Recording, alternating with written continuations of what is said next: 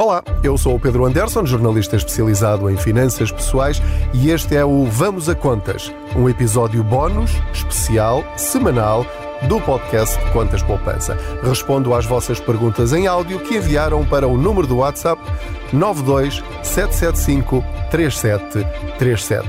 A sua pergunta é muito importante. Vamos à dúvida desta semana. Boa tarde. Agradeço pelo trabalho que faz Acho que hum, é um serviço público bom, chega muita gente e, e, muito útil. É o seguinte, eu reparei que quando meto combustível na BP, na Galp, posso, não é fatura, fechar as faturas a, a restauração, uh, porque a BP e a Galp têm o caída da restauração. Uh, algumas bombas dão, outras não dão já reparei que, por exemplo, no Lidl posso pôr um, o valor gasto nas compras, como também restauração. Já reparei que em alguns seguros consigo também pôr como educação. Isto é, a maioria de, destes valores vai tudo, por, vai tudo para o geral. No geral, eh, erradamente, muito estupidamente para mim, assim, não precisa fazer nada e chega aquele valor. Enquanto nas outras parcelas, acho que eles fazem propósito, que se gasta muito e, não, e nunca enche. Então o que eu faço é mover algumas despesas uh, para outros tópicos, para tentar ir buscar o valor dos outros tópicos, já que o, que o geral está cheio e lotado. Posso fazer isto? Vai haver problemas. Um, é legal, na verdade. Reparei que metendo GPL em, em impostos de, de GPL que fazem transformação de carros para GPL para polos como mecânica, portanto a ideia é esta, é se existem algumas exceções ou só posso mover alguns, hum, isso vai trazer problemas ou não. Muito obrigado, continuação e agradeço. Olá, muito obrigado pela pergunta. A resposta é muito simples e direta. O sistema permite, mas é, obviamente, ilegal. Ou seja, é um bocadinho como ir na autoestrada a 160. Eu posso? Claro que posso. Mas é, é legal ou é ilegal? É obviamente ilegal. Porque eu conheço a regra. Qual é a regra? A regra é que se o Estado me dá uma dedução em educação, obviamente é para produtos e serviços relacionados com educação. Se, uh, se é combustível e uh, aquilo que dá direito à dedução é trabalhos da oficina, se eu ponho isso como oficina, obviamente eu estou a cometer, não sei se se chama crime, mas estou a prestar falsas declarações, uh, como é óbvio. Portanto, Uh, a resposta é muito simples e eu vou explicar uh, porque é que isso acontece. O Estado permite nós uh, deduzirmos 15% do valor do IVA em setores muito específicos. Para quê? Para incentivar o consumidor a pedir fatura com o número de contribuinte, porque o Estado já sabe que nesses setores específicos há muita evasão fiscal. As pessoas fogem ao fisco, os profissionais dessas áreas.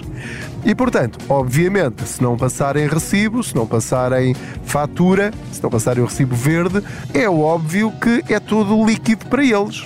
Se tiverem de passar recibo, não só têm de descontar para o IRS, como têm de, em alguns casos, cobrar IVA ao cliente, o que faz com que a despesa para o consumidor seja aquele valor mais 23%, mais IVA. Portanto, há muita gente a fugir aos impostos.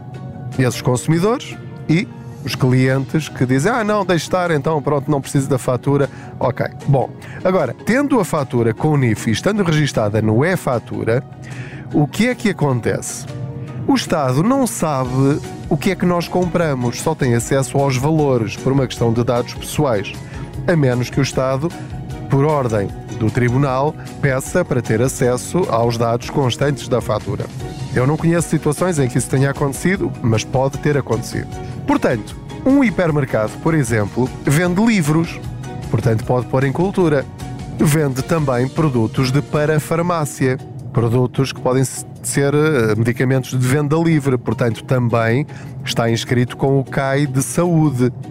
O tal caso que mencionou vende GPL, mas também tem uma oficina associada, então o GPL pode entrar como despesa da oficina, porque a oficina tem os dois CAI.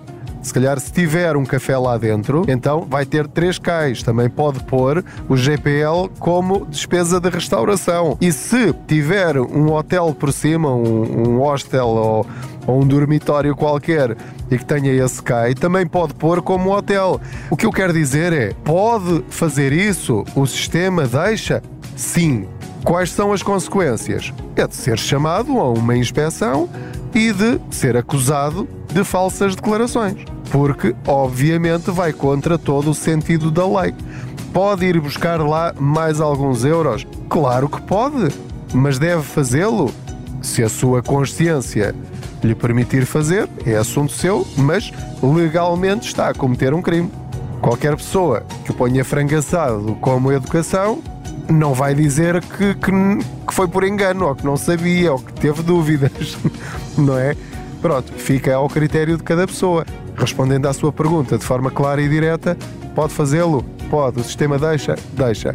É ilegal? É. Agora, com esta informação, faz o que entender.